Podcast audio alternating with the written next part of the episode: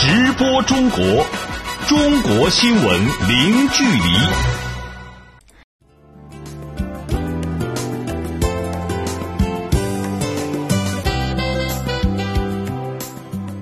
这里是直播中国节目，听众朋友您好，我是主持人小倩。今天节目的主要内容是：北京跨区法院年审民告官案逾千件，有效解决行政争议。中国未来空间站规模适度，将与各国开展广泛合作。首趟由伦敦返程的中欧班列抵达义乌，英国商品首次通过铁路直运中国。好，欢迎各位持续收听。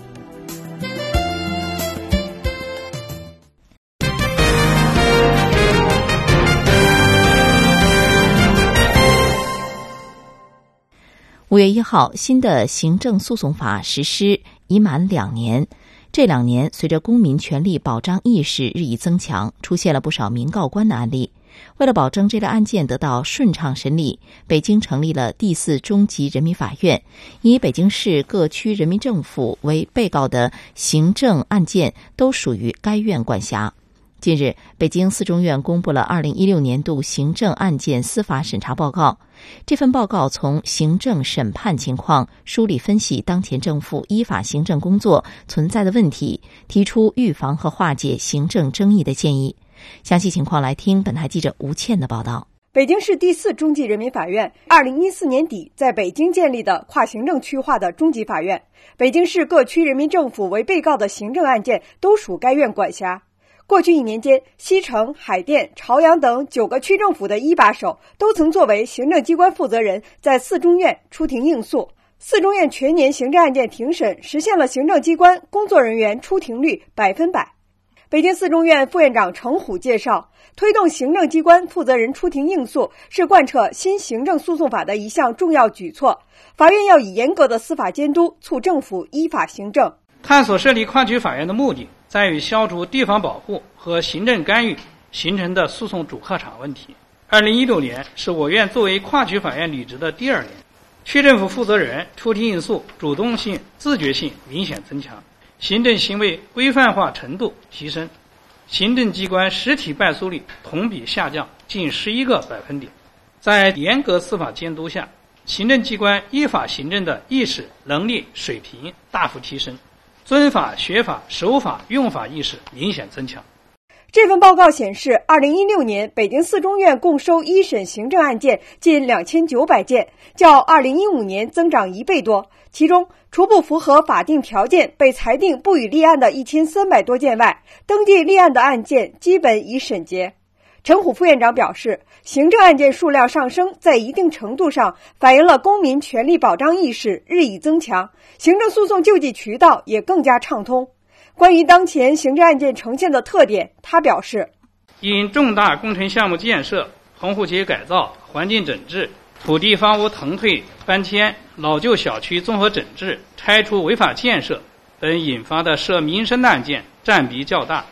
有近九成的一审行政案件。集中在政府信息公开、行政复议、要求履行法定职责、征收拆迁、公房管理等重点领域，涉民生行政案件仍是当前行政审判工作的重中之重。这份报告分析认为，当前行政机关需要引起重视和改进的问题，主要集中在行政复议、政府信息公开、公房管理、要求履行法定职责等领域。全国政协委员、北京法院特邀监督员刘宏宇肯定这份报告剖析深刻，对行政机关依法行政将起到督促作用。这些年，民告官的案件呢是逐步在增加，案件增加的背后呢，一方面证明我们老百姓的法治意识提高了，同时我们的行政长官的出庭率增加呢，意味着我们政府在应对这些问题的重视程度和参与程度是大大提高了。今天呢，北京在疏导非首都功能这方面呢，面临着非常重大的一个挑战。推进的过程一定要依法，这个依法一方面是对我们政府有要求，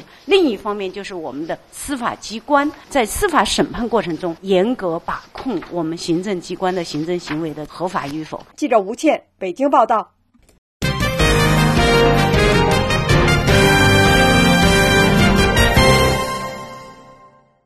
日前，中国首艘货运飞船“天舟一号”完成了对“天宫二号”的推进剂在轨补加试验任务，标志着“天舟一号”飞行任务取得圆满成功。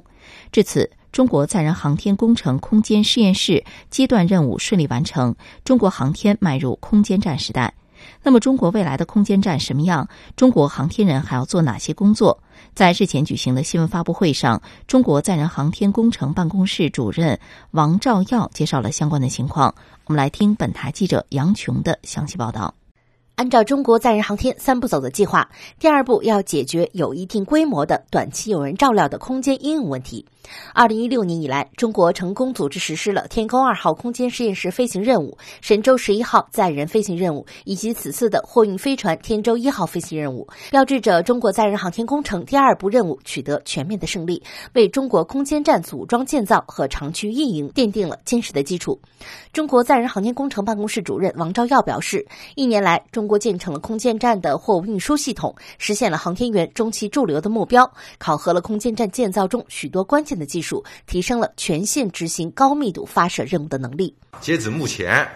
空间站建造和运营的啊这种关键技术啊均已经突破，相应需要配套建设的系统啊已经都已经建成了，可以说是具备了整个执行建造空间站任务的能力。现在我们等什么？就是等我们空间站的。几个舱段主体啊，核心舱啊，实验舱，等着他们的啊研制建设，等他们研发出来以后，我们就可以呢就开始执行空间站的啊在轨组装建造，也可以说现在是叫万事俱备，只欠通风了，就等着我们这几个舱段的研发。从这个意思上讲呢，空间实验室任务阶段的这个圆满收官，标志着我们国家已经这个载人航天已经是全面迈进了空间站时代。按照计划，中国将在二零一九年到二零二二年前后进行中国载人空间站的组装建造，期间要安排若干次的载人飞行。王兆耀向记者介绍了中国空间站未来的模样。应该说呢，这个我们的规模、适度具有拓展能力。国际空间站二百多吨，和平号也是一百多吨。我们现在这空间站呢，这个本体来讲呢是六十多吨，加上飞船和货运飞船呢，也不到一百吨，九十多吨。但是呢，根据我们国家的需求，我们已经赶得够用了，规模适度，并且呢，我们有拓展能力，我们可以下次可以可以拓展三个舱段。我们现在呢，这个在空间站设计当中，专门设计了一个新型的一个平台。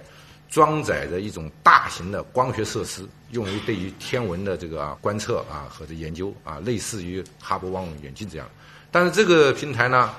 我们又和空间站啊是共轨飞行，需要的时候呢和空间站对上，由空间站航天员出去对它进行维护、进行补给。空间站建成后，航天员将进行长期驻留。目前，中国航天员也在为此做着准备。王兆耀介绍，中国航天事业和世界上多个国家、地区和机构进行了广泛的合作。中国在进入空间站时代以后，对合作交流的政策原则一如既往。合作的模式上，可以是设备的研发，可以是利用中国的平台开展空间科学实验，也可以是共享实验装置，也可以把实验成果进行转化。记者杨琼，北京报道。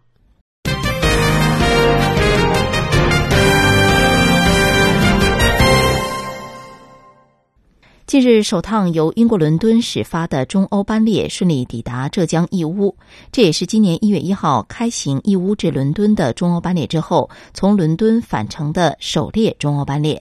至此，中欧班列义乌到伦敦实现双向对开。有关情况，我们来听义乌台记者何一格带来的报道。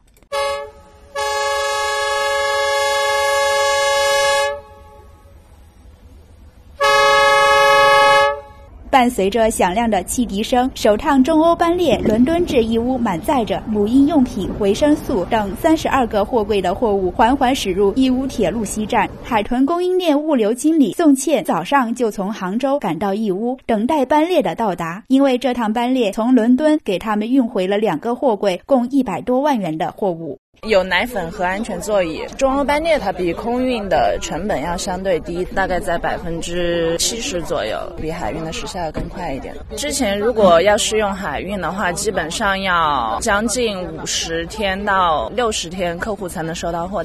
班列运营方天盟公司总经理冯旭斌告诉记者，这趟班列四月十号从伦敦启程，途经法国、比利时、德国等九个国家后，从我国的阿拉山口口岸入境，最终到达义乌，历时十九天，行程一点二万多公里。这趟列车的货值两千万左右，在英国组货的过程中，充分体现了英国政府、企业，包括一些市场主体、贸易商对这趟班列的充分的重视。那么回程的开行仪式组织上呢，包括伦敦港、伦敦的相关的这些部门，咱们驻英国的使馆都是给予了充分的支持。从我个人感觉来看，英国的各个方面对这趟班列和“一带一路”的战略都是非常紧密的联系在一。二零一四年十一月十八号，首趟中欧班列义乌至马德里开行以来，截至今年四月二十九号，义乌系中欧班列已累计开行一百四十二列，其中去程一百二十九列，回程十三列。目前班列已实现每周去程两列，回程一列。再回来的欧洲商品越来越丰富，附加值也越来越高。冯旭斌表示，除了优化现在正在运行的中欧班列线路，天盟公司还将进一步拓展延伸。服务未来就是说，我们继续围绕着“一带一路”的这个布局，义乌市场的需求来做网点的铺设和班列的目的地的开行的增加。那我们可能会对欧洲的中南部的一些国家一些市场需求可能会去满足，但是呢，接下去我们就是已经不是说点到点的，而是仓库到仓库的这种延伸的一些服务，就是说深入到这个贸易之中过去。据了解，作为“一带一路”倡议的一项重要务实合作举措，中欧班列中国国内开行城市已经达到二十七个，覆盖二十一个省区市，到达欧洲十一个国家的二十八个城市，受到沿线各国的欢迎和支持。上个月，中国、白俄罗斯、德国、哈萨克斯坦。蒙古、波兰、俄罗斯等七国铁路部门正式签署了关于深化中欧班列合作协议，标志着中国与沿线主要国家铁路的合作关系更加紧密。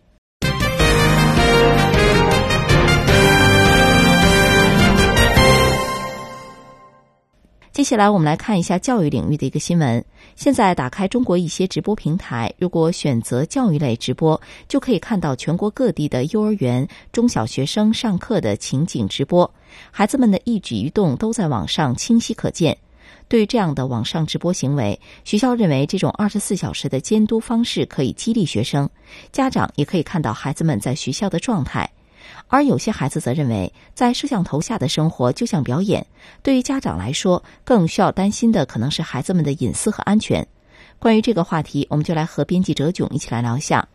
哲炯你好，现在这类直播平台很多，据说现在知名度比较高的是一个叫做“水滴直播”的直播平台，你就给我们来介绍一下这样的直播平台是怎样直播学生的生活状态的吧。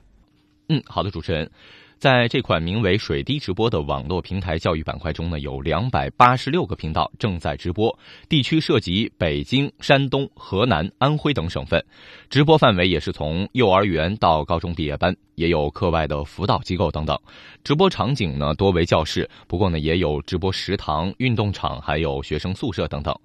记者随机点开河南的一家幼儿园直播频道呢，就可以看到画面中有十多个小朋友已经躺下午睡，呃，那么窗台处呢还有三四个小朋友正在玩耍。值班老师呢先帮躺下的孩子一一整理好被褥，接着走向窗台，逐一呢将其他的小朋友抱过来安置入睡。而另一个直播号为幺零幺幺二的直播频道呢，则是将摄像头装在了教室后面。截至四月二十号呢，观看量已经逼近四万，有的像素还非常高，孩子们的面庞还有一举一动非常清晰。直播画面中的班级呢，约有六十多名学生，一位老师正在讲课。视频中虽然只看到学生的背影，不过仍有网友评论说，左下角的女生在玩手机。对此呢，家长、学生、老师态度不一，有人赞成拍手叫好，也有人反对，感觉不太安全。主持人。那么，把课堂、宿舍搬上网络直播，学生和家长知情吗？他们怎么看待这个问题呢？嗯，好的。嗯，学生呢应该是知道这个情况，但大部分的同学呢都是表示了无奈和反对。呃，有些学生表示呢，生活在摄像头下，一点自由也没有了。也有同学很愤怒的表示呢，就算是为了监督学生，是吧，也不能向公众直播呀，这样做太不顾及学生的隐私了。而家长方面呢，则是分成了两派，赞成的家长呢纷纷表示啊，支持直播，有了这个直播啊，就可以看到儿子在学校的一举一动了，可以看到孩子成长的点点滴滴，感谢学校给了这么好的条件。反对的家长呢，则是表示孩子的隐私，中午睡觉的时候都要脱衣服的，孩子的一举一动在全世界的人都能看到，感觉非常不安全。主持人。那么，家长关注孩子的成长没有错，但是安全隐私，这确实可能是有些学校和家长没有考虑到的问题。是的，没错。呃，上海明庭律师事务所的律师周明就表示，课堂直播也许是出于学校管理及家长了解孩子情况的需要，但是呢，在法律和安全上呢都是有问题的。学生的肖像、影像以及其他的信息会因此而泄露。从法律上来说呢，这也涉嫌对个人隐私、数据安全还有人身安全的侵犯。二十一世纪教育研究院副院长熊丙奇则表示呢，在教学中利用这些技术的前提是尊重老师自主教学权和保护学生的权利，否则呢会适得其反，并且呢将老师、学生置于监控之下，不仅呢涉嫌侵犯隐私，而且还让直播对象有在镜头前进行自我表演的欲望，时间长了就容易导致心理问题。主持人，学校方面的态度又是怎么样的？面对大家的质疑，还在坚持直播吗？嗯，好的。呃，学校方面的态度呢是显得有一些些的暧昧啊。一位老师表示呢，他们学校的态度就是不支持也不反对。对于家长所担心的问题呢，可能校方会和直播平台沟通后进行小范围的邀请直播。也就是说，只有接受到邀请的家长才能够观看直播。这样呢，既可以让家长了解到孩子在学校的学习和生活情况，也可以保护孩子的隐私了。而这些学校所使用的直播平台呢，二十五号下午呢也就此事进行了回应，已经了解到部分家长和学生的不满，下一步呢将呼吁老师分享直播时使用正确的模式，那就是呃仅给特定的人群观看，尽最大能力保护未成年人权益。不过呢，就在咱们节目播出之前，我看了一下这些直播平台上的直播场景仍然存在，不知道他们以后会不会停止。主持人，好的，以上感谢哲炯给我们带来的介绍。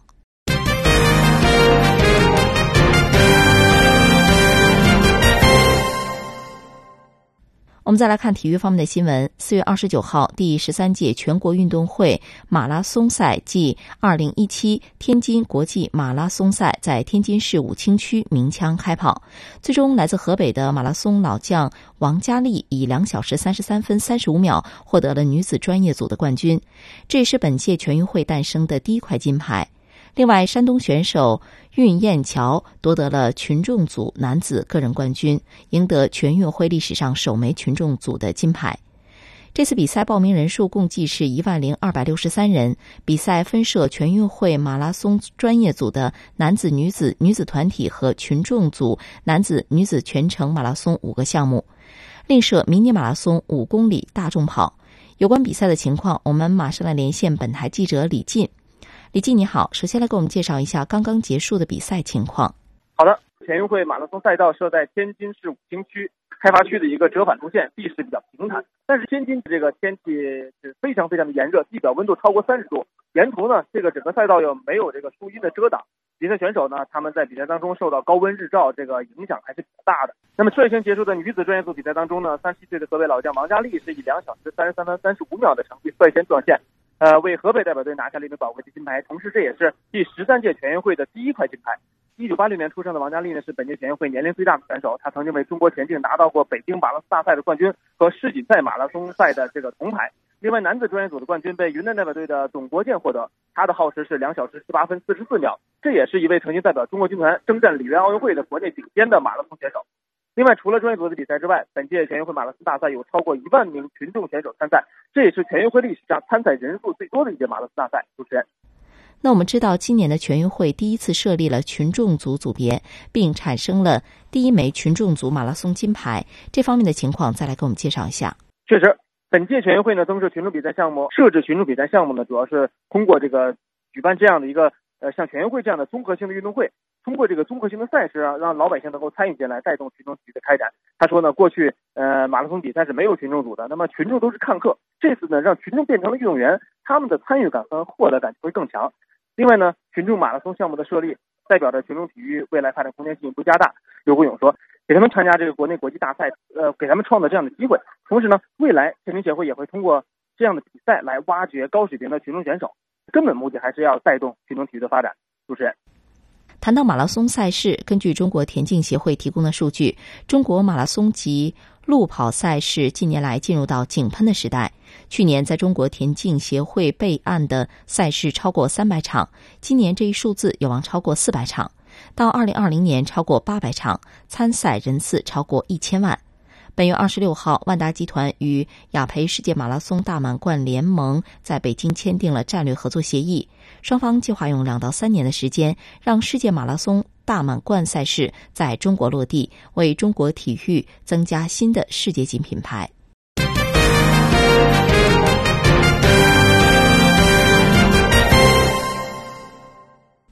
好的，接下来我们来关注一组简讯。首先来看，记者四月三十号从中国物流与采购联合会获悉，四月份中国制造业采购经理指数 PMI 为百分之五十一点二，比三月份下降了零点六个百分点。特约分析师张立群认为，中国制造业 PMI 在连续两个月回升以后，四月份 PMI 指数出现下降，但仍然在百分之五十的荣枯线以上，表明中国经济企稳向好态势没有改变。这预示着未来中国经济增长有望保持平稳。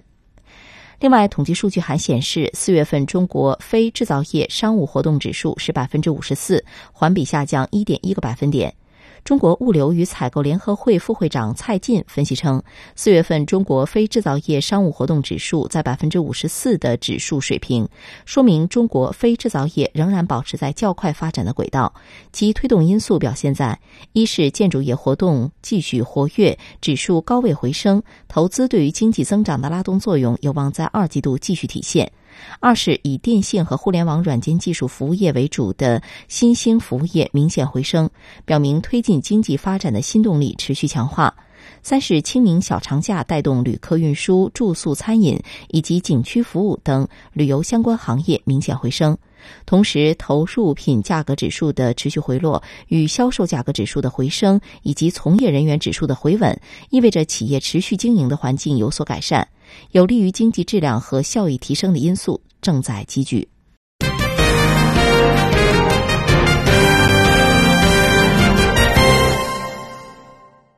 接下来，我们再来关注新华社消息：第五十届休斯敦国际电影节三十号闭幕。本届电影节共有来自全球三十多个国家和地区的八十八部故事片和一百多部短片参展，其中中国参展的三十三部故事片及短片在。全景中国平台放映，其中十余部影片荣获多个大奖，其中成龙监制、杨幂和霍建华主演的《逆势营救》成为大赢家，荣获电影节最佳影片雷米奖。杨幂凭借出色表演夺得最佳女演员雷米奖。陈建飞执导的喜剧影片《舞女闹京城》获得了雷米金奖。以智杀英雄时光银为原型的影片《大漠雄心》获得了雷米白金奖。纪录片《我在故宫修文物》以及《犹太人在上海》则分别获得了纪录片评委会特别雷米奖和纪录片雷米金奖。休斯敦国际电影节主席亨特·托德和休斯敦国际电影节全景中国组委会主席蒋瑞都对中国电影给予了很高的评价。他们表示，中国是世界最重要的电影市场之一，也是生产电影最多的国家之一。中国电影别具特色，深受休斯敦观众的喜爱。希望中国电影能够继续通过全景中国这个平台，向世界介绍中国的独特文化与魅力。休斯敦国际电影节创办于一九六一年，与旧金山电影节、纽约电影节并称为北美三大独立电影节。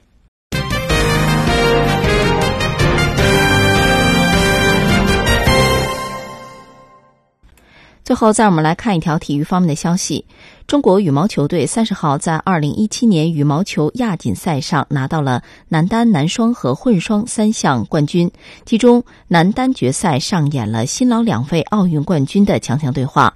里约奥运冠军陈龙以二比一逆转北京奥运、伦敦奥运冠军林丹，首次夺得了亚锦赛男单的冠军。混双方面，中国搭档卢凯黄雅琼以二十一比十八、二十一比十一战胜了泰国的普瓦拉努孔和沙西利，获得了冠军。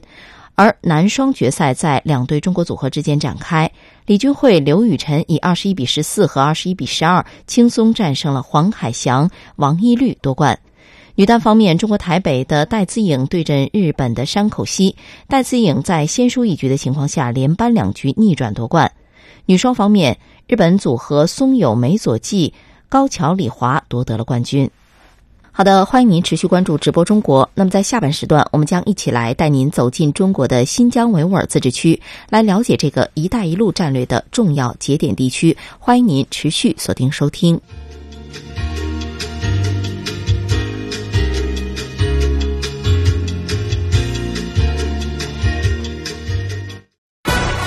播中国，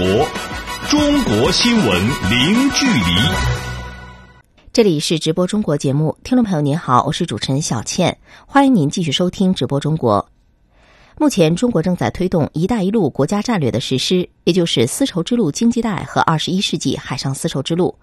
这一战略不仅为中国经济增长注入新动力，也成为沿线国家合作的新平台。中国的新疆维吾尔族自治区位于丝绸之路经济带核心区，并以日益凸显的区位优势和辐射效应，与二十一世纪海上丝绸之路逐步衔接。在今天的节目中，我们就一起来走进新疆，了解这个“一带一路”战略的重要节点地区。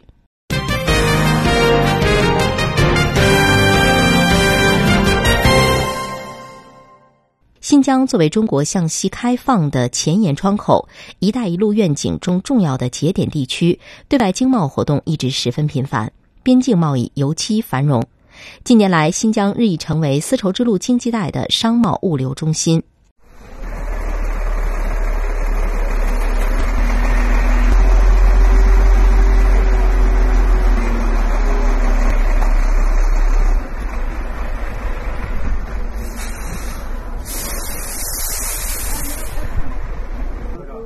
F F 五八四幺，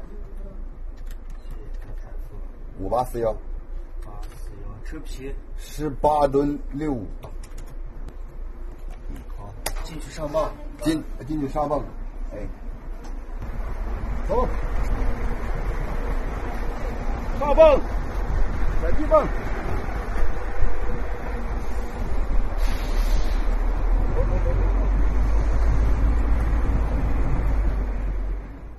这里是位于中国西部边陲新疆伊犁哈萨克自治州霍尔果斯市金益国际贸易集团有限公司所属的国际物流中心。每天这里都是一片繁忙的景象，满载出口货物的厢式货车一辆接一辆的驶来，在一站式完成过磅、报关、施封等手续之后，不出半天就可以驶离中心，然后经霍尔果斯口岸出境。霍尔果斯接壤哈萨克斯坦，距中亚中心城市阿拉木图三百七十八公里，西承中亚五国，东有铁路、公路与其他国内的省市相通，是中国面向中亚西亚乃至欧洲距离最近、最便捷的边境口岸城市。二零一零年五月，中央召开新疆工作座谈会，决定设立霍尔果斯经济开发区，区内企业享有一系列进出口和财税扶持政策。与开发区同一年成立的金益公司正是这些政策的直接受益者。公司副总经理王贺介绍说：“二零一零年公司就成立，各方的优惠政策，国家给的、自治区给的、州上给的都有。第一，减免过路费，啊，第二，啊，报关报检上面现在都是电子化数据，啊，以前的这个报关报检手续特别复杂，也有一定的费用。现在无纸化通关也好。”呃，山检、海关都是不收费用。现在国门上海关、海关、山检、边检，还有这个运管部门，还有交警，都是对这个果蔬都是绿色通道啊。以前还要这个排队，现在专门有这个绿色通道。和金益公司一样，众多开发区入驻企业近年来快速发展，正是得益于霍尔果斯独特的地缘区位优势。霍尔果斯口岸是中国最早向西开放的口岸。早在公元一八八一年就正式通关，改革开放后又成为了首批对外开放的陆路口岸之一。二零零六年，作为中国与哈萨克斯坦两国合作的元首工程，中哈霍尔果斯国际边境合作中心开工建设，并于二零一二年四月正式封关运营。合作中心占地五点二八平方公里，其中中方区域三点四三平方公里，哈方区域一点八五平方公里。作为中国与其他国家建立的首个跨境经济贸易合作区，中哈霍尔果斯国际边境合作中心目前已经吸引总投资超过二百亿元的二十八个重点项目入驻。义乌国际商贸城、苏新中心等十余个投资过亿元的商业综合体建设运营，完成投资六十二点七亿元，入驻商户四千余家。霍尔果斯经济开发区口岸管理局局长张敬寿介绍说：“中哈边境合作中心啊，这是世界唯一，咱们全国首创。啊，它是两国在特定的区域，在五点二八平方公里的地方，就是中哈两国的公民可以在里面自由出入、自由流动，啊，自由贸易。本身呢，就是我们中国的这个经这个出口这一块啊。”和哈方这一块，就是能够融为这个经济互补性，特别是轻工业这一块。我们这边就是出口的这个纺织品啊，也是哈方这边就是他们这个和中亚国家需需需要的，所以我们有大互补性。他每天就进入合作中心的采购商啊，就叫两千多、三千多，特别是周末时候，还达到五千多人次。而且就我们现在了解，就是包括什么这个其他国家的旅行社、旅行团。呃，也通过合作中心进入这个，等于进入中方区进行旅游。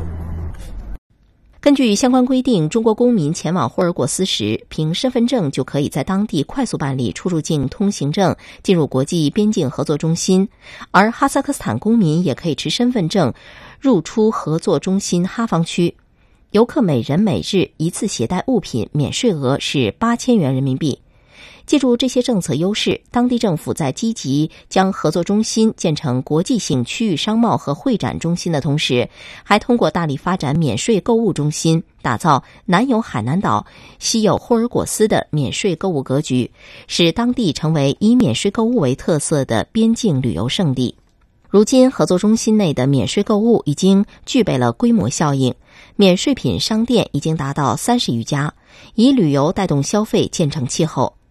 二零一六年，入出中心人员突破五百万人次，同比增加百分之三十六点四，这也给入驻商家们带来了巨大的商机。对于未来，香港光辉名品免税店副店长马瑞女士表示充满了信心。现在，嗯，国家也比较重视霍尔果斯这一块儿，所以在宣传力度上也是比较大的。所以现在客流也逐渐在增加，马上五一的时候也到了一个高峰期，我们也在做货品各方面的一个呃备案。而且另一方面，现在我们这个短短的几年时间里面，其实合作园区发生了很大的变化，不管是从这个企业的这个数量方面，还是在基础建设设施上面，都是有很大很大的变化。所以。基于这一，我们这一块儿企业其实还是很有这个信心的。近年来，新疆在推进“一带一路”建设的过程中，不断扩大以中亚五国俄罗斯和蒙古的进出口贸易，使得以边境贸易为特色的对外贸易进一步繁荣。与此同时，在全球互联网技术和电子商务飞速发展的形势下，新疆传统外贸企业面临着如何借力现代科技实现转型发展的新课题。而当地有关部门也同样需要应对如何实现传统贸易与互联网结合，巩固对外贸易回稳向好势头这一挑战。在这一方面，当地一些龙头企业率先进行了有益的尝试，并且取得了巨大的成功。二零一五年，从事传统外贸进出口业务二十多年。年出口贸易额达到八亿美元的新疆野马集团决定实施向互联网企业转型的战略，成立了野马电子商务公司，开展主要针对俄语系国家的跨境电商业务。公司整合了原有传统外贸资源，自主研发的电商平台已经上线运营，形成了互联网加外贸的经营新格局。在谈到自身优势的时候，野马集团总经理陈强说。说野马的优势就是传统的外贸团队，呃，我们在俄罗斯、在哈萨克斯坦、在吉尔吉斯、在乌兹别克斯坦都有我们的分子公司。那么把我的优势结合起来以后呢，这个做这个互联网贸易，我觉得是呃比一个呃刚做这个生意的人要好做的多，要少走很多弯路。再一个呢，实际上这个俄语系国家，就是到今天为止，他们的这个跨境电商的这个环境啊。就是相对中国来说是比较滞后的，就他们这种慢，给我们给了一个发展的一个窗口期。与野马电子商务公司专注于网上销售不同，新疆中兴丝路网络科技有限公司则致力于建立一站式服务电商平台，为跨境业务提供供应链、营销、支付、物流、仓储、通关等一体化的服务。据公司的供应链。总监肖路介绍，依托母公司中兴通讯深厚的技术积累和人才优势，中兴丝路将在中亚五国市场的电子商务领域有所作为，尤其是在结算环节，其自行开发的支付工具中兴付优势显著。我们中兴付啊是去呃中亚五国跟这中亚五国的一些央行都交了一定的保证金。对吧？那么我们在这个汇率的把控上，我们有专门的，就是其他公司吧，给我们提供一个风险的一个支撑啊。所以在这个结算，我们是实时的，他付间隔，然后我们的厂家呢收到的是人民币。除了传统的货物贸易，近年来新疆对外经济技术合作的步伐也显现不断加快的趋势。通过鼓励优势企业到境外，特别是周边国家参与基础设施建设、资源开发和工程承包项目，并结合出口信贷、对外援助等方式，带动成套设备、技术服务的出口，已经成为新疆出口贸易的一大特点。也涌现出了诸如特变电工这样的一批具备较强国际市场竞争力的企业。在哈萨克斯坦、塔吉克斯坦等周边国家树立了良好的国家和企业形象。在自治区政府以及无数企业和个人的努力与付出之下，新疆丝绸之路经济带核心区的建设正如火如荼的进行着。凭借独特的区位优势和窗口作用，未来新疆作为区域商贸物流中心的地位将更加凸显。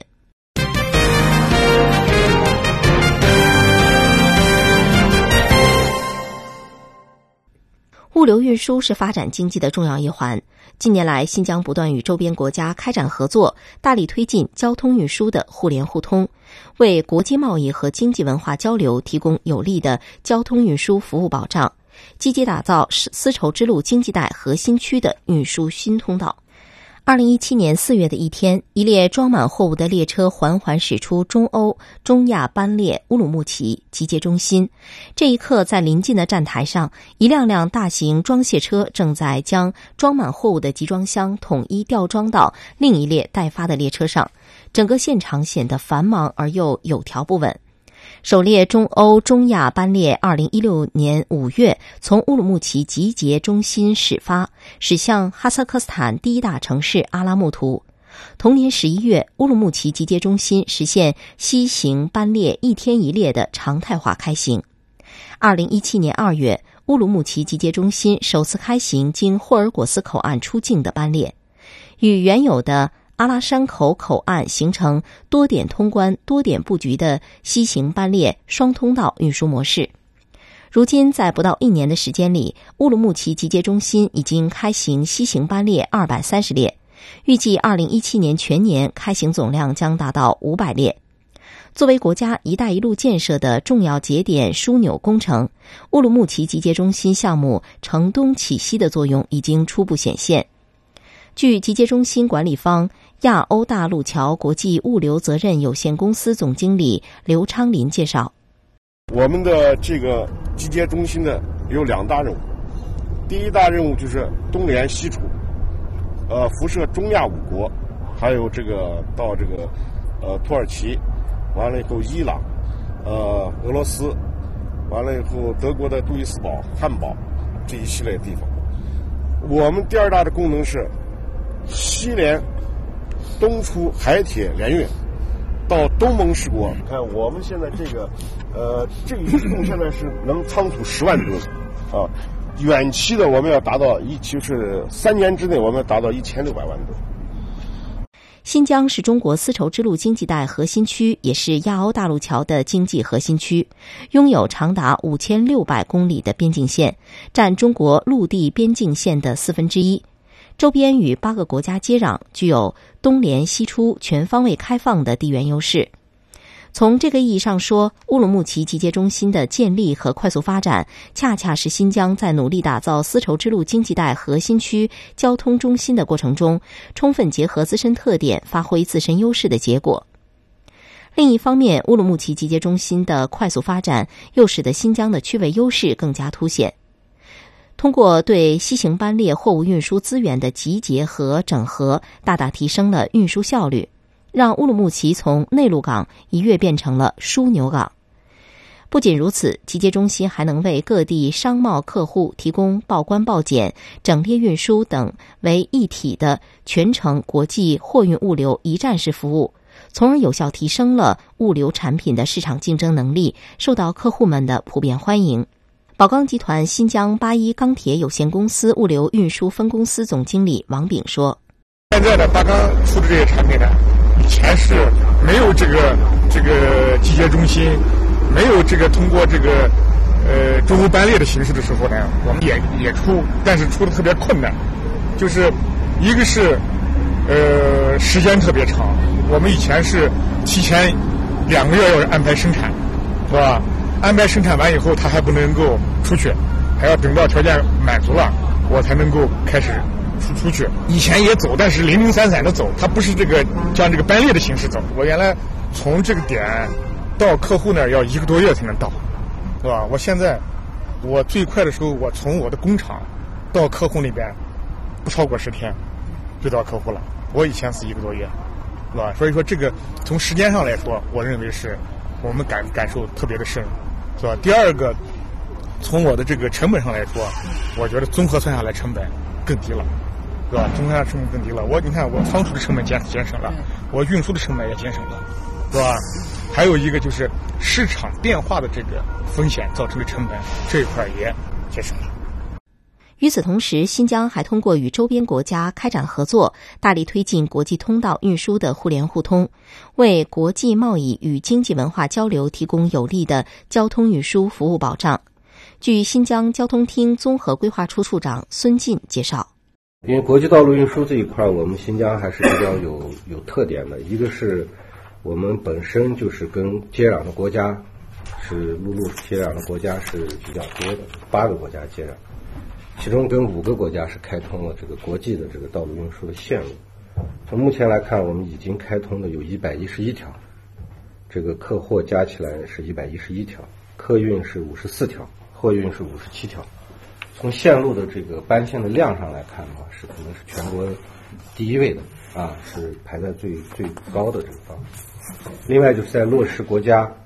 和这个哈萨克斯坦、吉尔吉斯斯坦、巴基斯坦、蒙古、塔吉克斯坦这个双边国际运输协定的这方面推进方面，应该也是取得了一些成绩。据悉，目前新疆与哈萨克斯坦、吉尔吉斯斯坦、塔吉克斯坦、巴基斯坦和蒙古国五个国家建立了定期会晤、会商和合作机制，增进相互了解，通报基础设施建设、便利化通关等有关的情况，有力的推动了新疆国际通道运输发展进程。二零一六年三月，中俄货运车辆经哈萨克斯坦临时过境货运线路在巴克图口岸正式通车。这标志着中哈俄多边过境通道运输正式开通，也是新疆首次开通多边过境道路运输。至此，中国、哈萨克斯坦、俄罗斯、欧洲的国际大通道建设迈出了关键一步。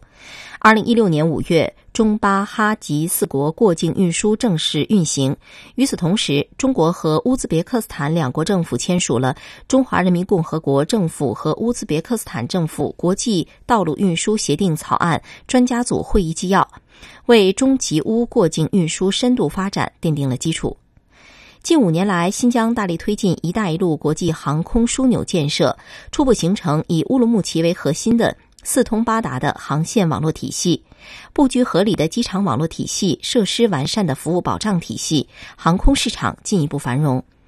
据统计，截止到二零一六年，定期运营新疆市场的航空公司达到三十三家，开通航线二百三十八条，其中国内一百九十七条，国际四十一条。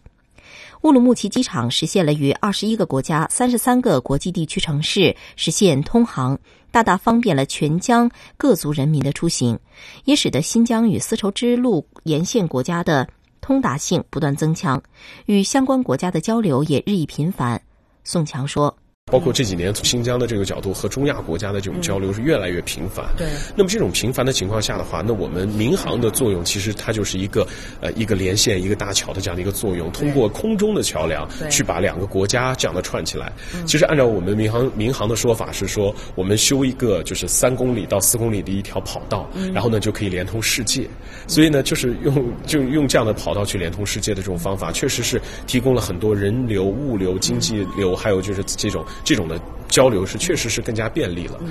可以预见，随着路网的不断延伸、航线的不断开辟、诸多交通基础设施建设项目的不断推进，以及与国内相关省份和丝绸之路经济带沿线有关国家地区合作的不断深入，新疆的交通事业将在不远的未来实现更大的跨越。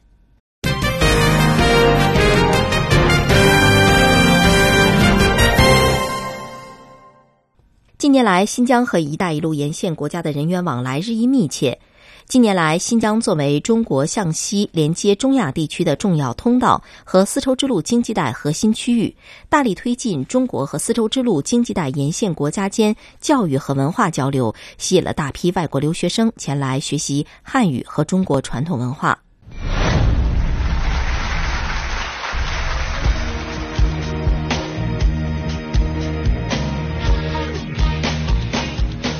们新疆好地方啊，天山南北。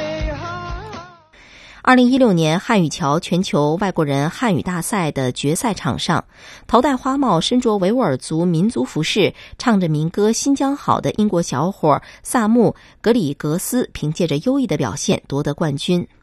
萨姆·格里格斯是新疆大学国际文化交流学会研究生二年级学生，也是新疆高校留学生的优秀代表。近年来，新疆吸引了一大批像格里格斯这样的外国留学生前来学习汉语和中国传统文化。和其他许多国内同行一样，对于对外汉语教学在新疆大学的国际交流工作中占据十分重要的地位。该校校国际文化交流学院副院长杨红建介绍说：“我们学院目前的这个学生，就去年一六年十二月底。”我们的学生已经达到了，嗯，七百四十个，那分别来自三十个国家和地区。那么中亚五国和俄罗斯，呃，留学生人数占到了百分之九十以上。呃，因为我们现在留学生这个学汉语的时候有这个本科、硕士，还有这个语言进修生。那我们开开的课对本科和这个语言进修生来说，主要是精读课。呃，听力、口语、阅读、写作这些课。那么平时我们还给留学生开设了一些，比如说这个剪纸啊、唱歌呀，还有这个书法呀、古筝这样的这个才艺课。新疆大学国际文化交流学院二零零八年一月成立，主要承担外国留学生的汉语教学工作。二零一一年到二零一六年间，新疆大学累计接收各类留学生达到四千三百五十三人次，已经形成涵盖多专业、多学科、多层次的留学生教育体系。来自阿富汗的留学生纳希尔在新疆学习汉语已经四年多了，他十分喜欢新疆丰富多彩的文化和良好的生活环境。他说：“以前呢，我爸爸爸做买卖在中国，然后他们看在这的文化丰富多彩，他很喜欢跟。”呃，中国的朋友们，他说你可以，呃，以后当呃一个商人，所以他我想要去学他们的语言。新疆呢，新疆有刚才说了，文化丰富多彩，有点难，但是一个人如果会努力的话，会成功。哦，我喜欢中国文化的书法呀，呃，在新疆有很多可以看可看的地方。呃，在这里的环境特别好，除了环境还有很安全，这个很重要的。塔巴松是一位漂亮的阿富汗姑娘，能讲一口流利的汉语。谈到毕业后的打算，她说要回国从事汉语教学，让阿富汗的百姓更好的了解中国。